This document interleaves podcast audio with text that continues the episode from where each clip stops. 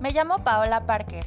Soy psicóloga clínica especialista en trastornos de la conducta alimentaria y también soy una persona recuperada. Me dedico a hablar sobre salud mental, desmitificar e informar a las personas a través de la psicoeducación para quitar tabús y dar herramientas a todo aquel que quiera convertirse en su mejor versión. Este espacio lo he creado para ti, para que sepas que no estás solo y la recuperación es posible, no importa qué tan grande sea tu batalla.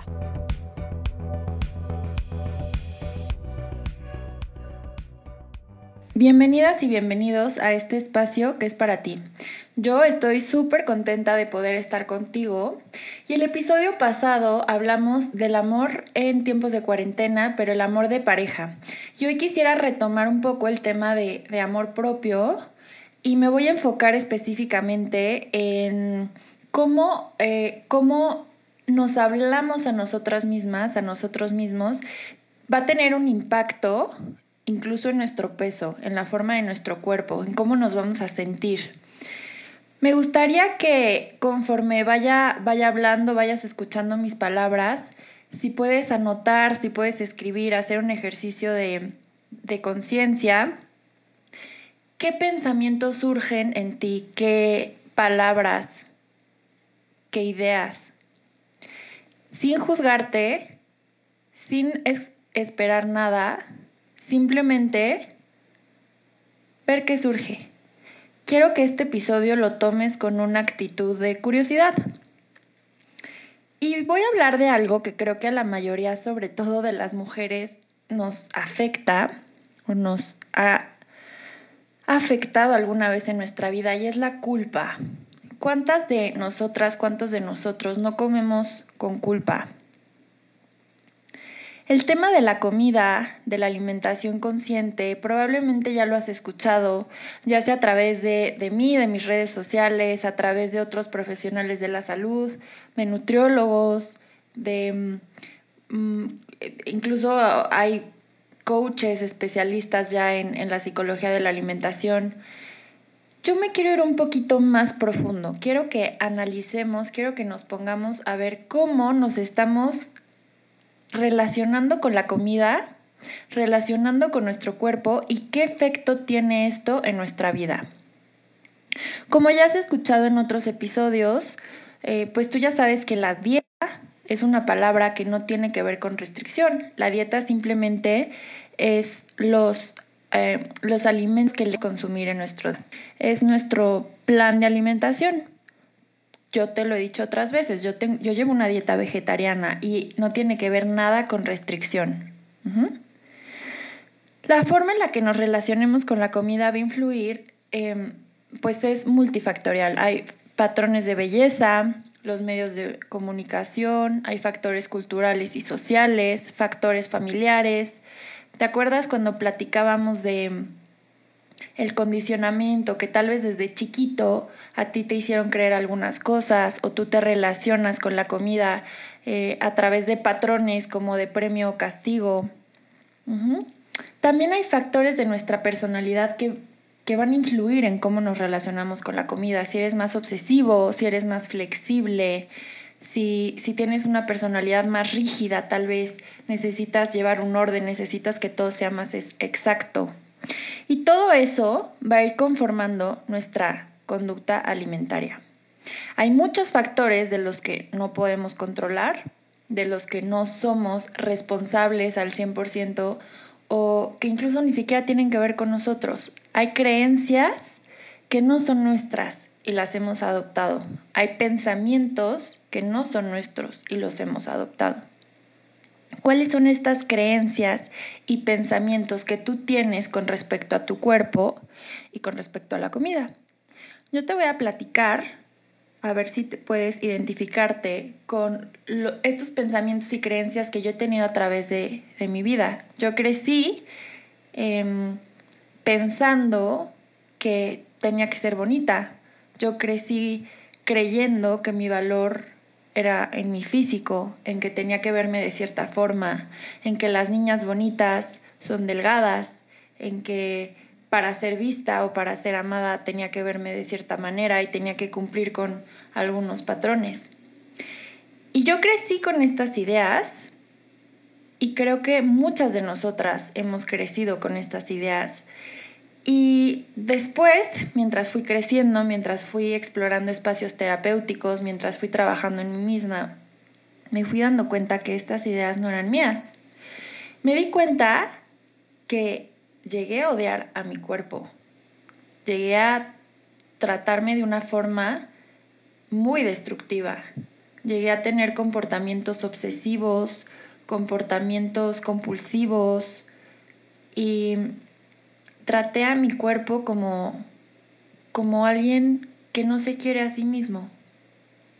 Y al día de hoy, después de mucho aprendizaje, puedo decir que agradezco eso, no porque haya sido algo bonito lo, lo que yo tuve que pasar, pero el día de hoy creo que soy una persona feliz, una persona que se ama incondicionalmente. Creo que he aprendido a aceptar partes mías que antes pues ni siquiera reconocía, que negaba o que quería desaparecer. Entonces, bueno, si ese tuvo que ser el camino que yo viví, que yo tuve que atravesar para llegar a donde estoy hoy, pues lo bendigo y lo acepto, sobre todo como, como aprendizaje. Y es por eso que hoy quiero compartirte esto, porque tal vez tú estás atravesando por algo parecido a lo que yo atravesé, tú has tenido pensamientos parecidos a los que yo tuve en otros momentos de mi vida. Y quiero ayudarte a que te des cuenta de que no tiene que ser así, de que tú puedes llevar una vida libre, de que puedes amarte y que puedes ser feliz, que puedes encontrar partes de tu cuerpo que aunque no necesariamente te gusten, pero aceptes y que ames porque son parte de ti. Quiero que tomes unos momentos y si puedes escribirlo, es, el ejercicio de escribir es muy poderoso porque ayuda a, pues como a tatuar en, la mente las ideas, a que aprendamos de una forma eh, pues mucho más concisa. ¿Qué creencias y qué pensamientos, sobre todo, ¿Qué te dices a ti mismo cuando te despiertas en las mañanas y te ves al espejo? ¿Qué es lo primero que piensas? ¿Qué ojerosa estoy? Estoy hinchada, no me gusta mi pelo, tengo arrugas, mis brazos están aguados, tengo la panza gorda, guanga, Seguro así nadie me va a querer. Por eso me dejó mi exnovio. Por eso me dejó mi exnovia. Por eso no tengo pareja. Tal vez estás en una relación en la que no estás a gusto, pero crees que pues es lo que hay, es que nadie más me va a querer. Entonces mejor me quedo aquí porque esta persona pues me quiere. Y quiero que te imagines un día en el que puedas despertarte y verte al espejo y saludarte con gusto y pensar, qué bendición que tengo otro día más para vivir, darte un abrazo amoroso y agradecer a tus brazos y a tus piernas y a tu cabeza y a tus ojos y a tus oídos y a tu nariz y a tu boca y a cada parte de tu cuerpo por mantenerte vivo, por cumplir sus funciones, a tus pulmones, a tu corazón, a tu piel. ¿Cuántas de nosotras, cuántos de nosotros no nos quejamos de nuestra piel? Es que estoy muy blanca, es que estoy muy moreno, es que tengo granitos, es que tengo arrugas, es que me salen ronchitas. Ajá. ¿Qué pasaría si pudieras despertar un día y darte cuenta que te gusta lo que ves enfrente, Te voy a contar qué pasa con nuestro cuerpo, qué pasa con nuestros pensamientos, nuestras emociones, cuando todos los días nos vemos al espejo, nos vemos a nosotros mismos y nos decimos cosas horribles y nos decimos cosas espantosas. Pues pasa que nuestro cerebro, nuestra mente, entra en un tipo de estrés, porque lo siente como ataque. Nuestro cuerpo está programado para sobrevivir.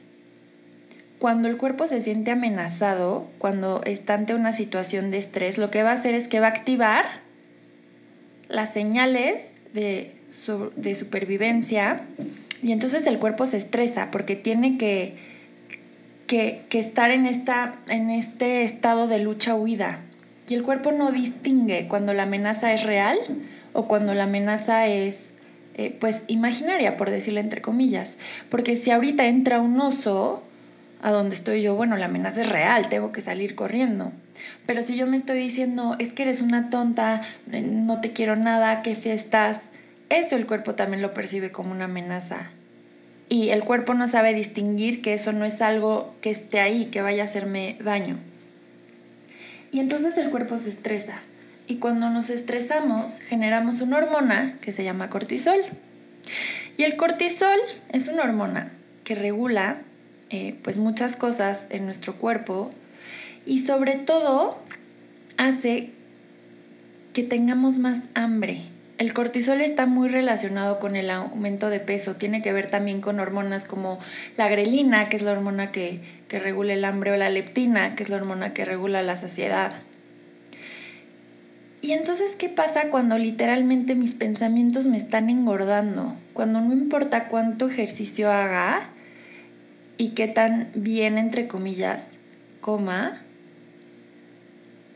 voy a seguir odiando mi cuerpo y voy a seguir en un peso en el que no me siento cómoda, en el que no me siento cómodo, porque mis pensamientos me están engordando.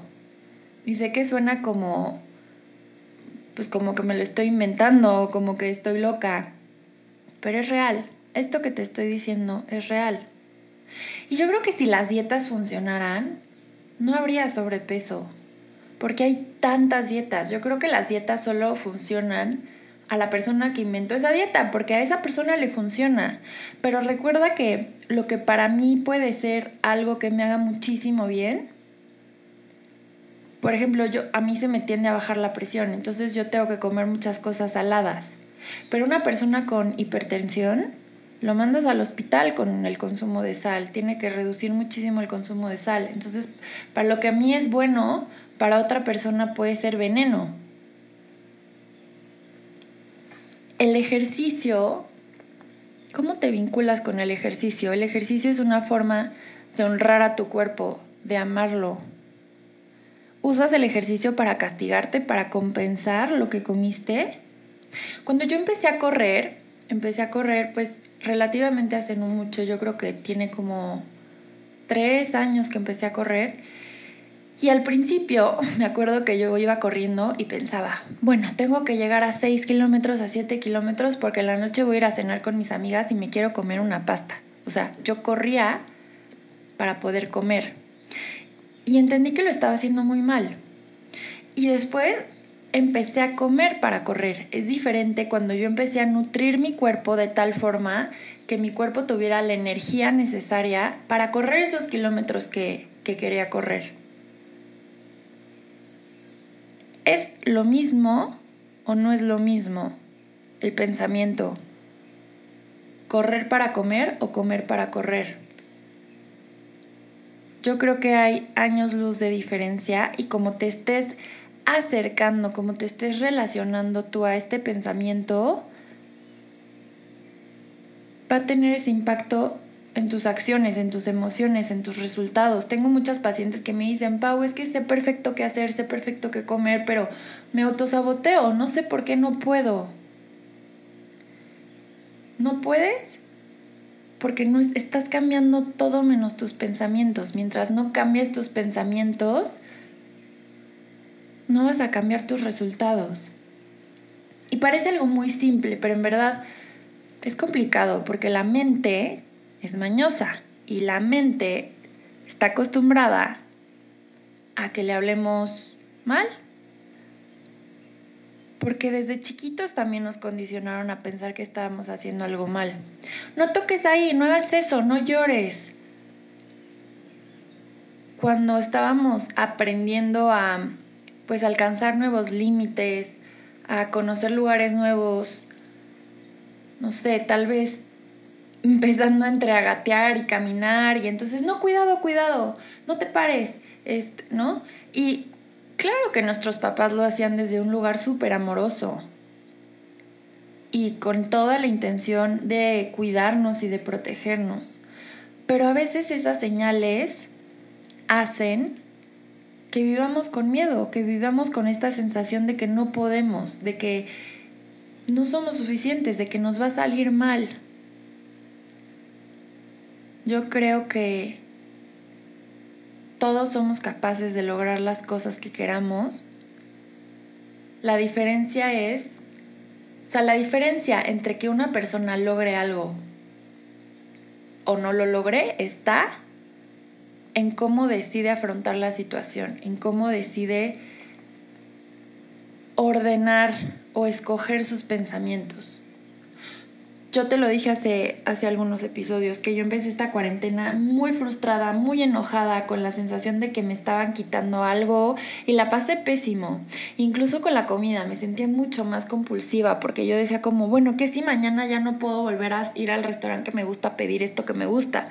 Entonces como ahorita tengo que comer y ahorita tengo que aprovechar y, y cambié completamente mis pensamientos agradeciendo, o sea, conectando con la gratitud y gracias que estoy en mi casa, gracias que tengo la oportunidad de tener alimentos, gracias que no me falta nada, gracias que puedo estar con mi familia, gracias que puedo estar con mis mascotas, gracias que puedo conectar con las personas que quiero, ya sea por los medios, por el medio que sea, por WhatsApp, por Zoom, por Facebook, por lo que tú quieras, pero puedo conectar. Y también tengo fe en que esto es algo que va a pasar. Cuando nuestros pensamientos los volvemos catastróficos o fatalistas, como es el fin del mundo y se va a acabar y nunca más voy a poder. Ahí es donde nos enganchamos en las conductas destructivas, porque ¿qué pasa? Es que nunca más voy a volver a comer pizza, entonces ahorita me tengo que acabar el, la caja y además el bote de helado.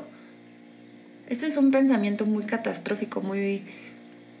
Cuando tú piensas, siempre que quiera puedo comer pizza, entonces hoy decido no comerla porque tal vez es mejor opción para mí comer una pasta o comer una ensalada o comerme la pizza. Yo no sé cuál sea la mejor opción para ti dependiendo tu condición de salud, dependiendo tus objetivos, dependiendo, o sea, hay mil cosas que pueden influir en en,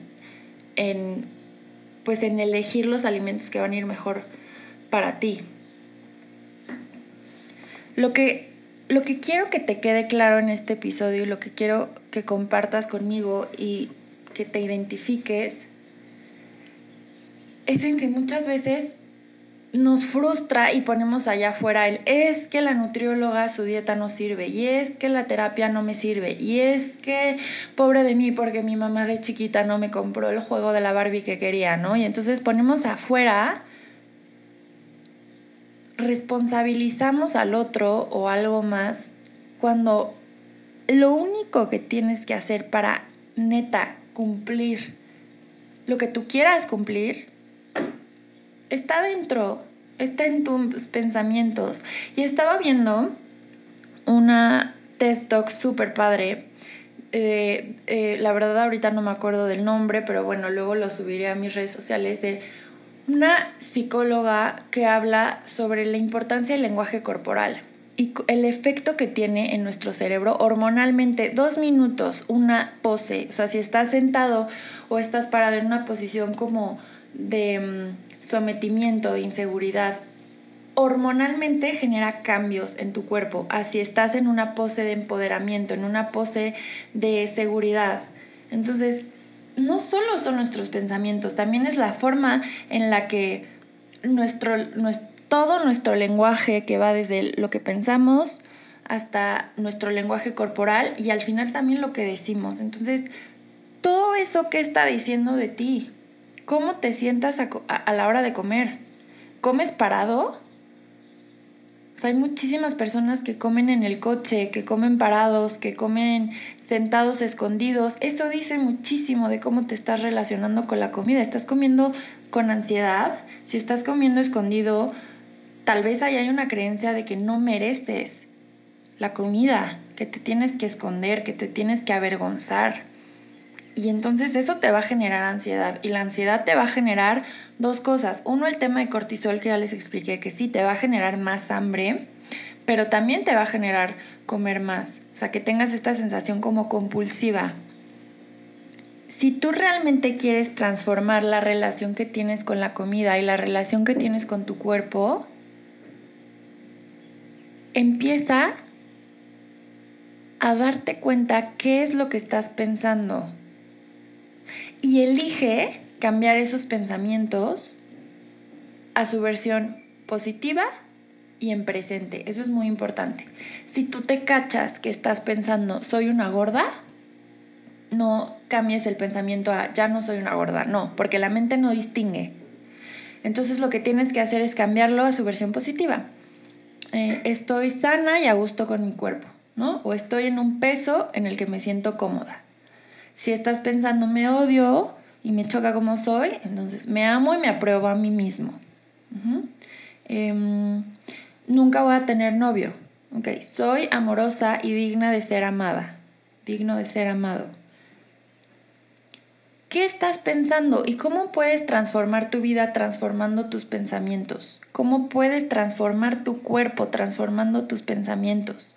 Quiero que hagas el ejercicio unos días unas semanas hasta que se haga un hábito y que te atrevas a descubrir cómo se transforma tu cuerpo, cómo se transforma tu vida también, porque imagínate despertar un día y que te guste lo que ves al espejo y que realmente te guste porque hay un trabajo interno de amor propio, pero también te guste porque físicamente estás proyectando, estás manifestando el cuerpo que quieres tener y estás en el peso en el que quieres estar. Pero es un trabajo que empieza desde adentro. No importa cuántas dietas hagas, cuánto ejercicio hagas, o sea, créemelo, te lo digo, la clave, lo más importante, el pilar de la relación que tienes con la comida y con tu cuerpo y contigo mismo, contigo misma, está en tus pensamientos. Cuídalos. Tus pensamientos van a tener un impacto en tus emociones. Todo lo que pienses te va a generar una emoción. Si estás pensando que eres un bueno para nada, te vas a sentir frustrado y te vas a sentir ansioso y te vas a sentir enojado. ¿Y cómo actúas? ¿Qué decisiones tomas cuando estás frustrado, ansioso, enojado? ¿Qué pasa si empiezas a pensar cosas positivas? Yo puedo, claro que soy capaz, soy ilimitado y poderoso, capaz de alcanzar la vida que deseo. Em, yo puedo, yo merezco, estoy a la altura de cualquier reto. Entonces, claro que te vas a sentir seguro, te vas a sentir positivo, te vas a sentir feliz y en tu trabajo se va a notar. Y en las decisiones que tomes en cuanto a tu, en cuanto a tu alimentación también se va a notar. Porque ya no necesitas llenar esas carencias, esas emociones, esa sensación de vacío que generan las emociones, y digo entre comillas negativas, porque no hay emociones ni positivas ni negativas, solo son emociones. Pero estas emociones que entre comillas digo negativas, porque no te hacen sentir bien, porque no te están sumando. Espero que estas palabras que comparto contigo hoy te puedas identificar con algunas y que puedas empezar a hacer pequeños cambios en tu día a día, en tu vida, pero que al final estoy segura que van a transformar tu vida y tu historia. Muchas gracias a ti que me acompañas, a ti por escucharme, a Local Agencia, a Radio 11. Recuerda seguirme en mis redes sociales, en, en, Spotify, en este podcast, dame follow, en Instagram como arroba psicoparker me puedes encontrar. Y sabes que cualquier cosa puedes mandarme un mensaje, puedes escribirme, puedes ponerme tus dudas y seguir interactuando. Ama, vive, suelta. Yo te acompaño.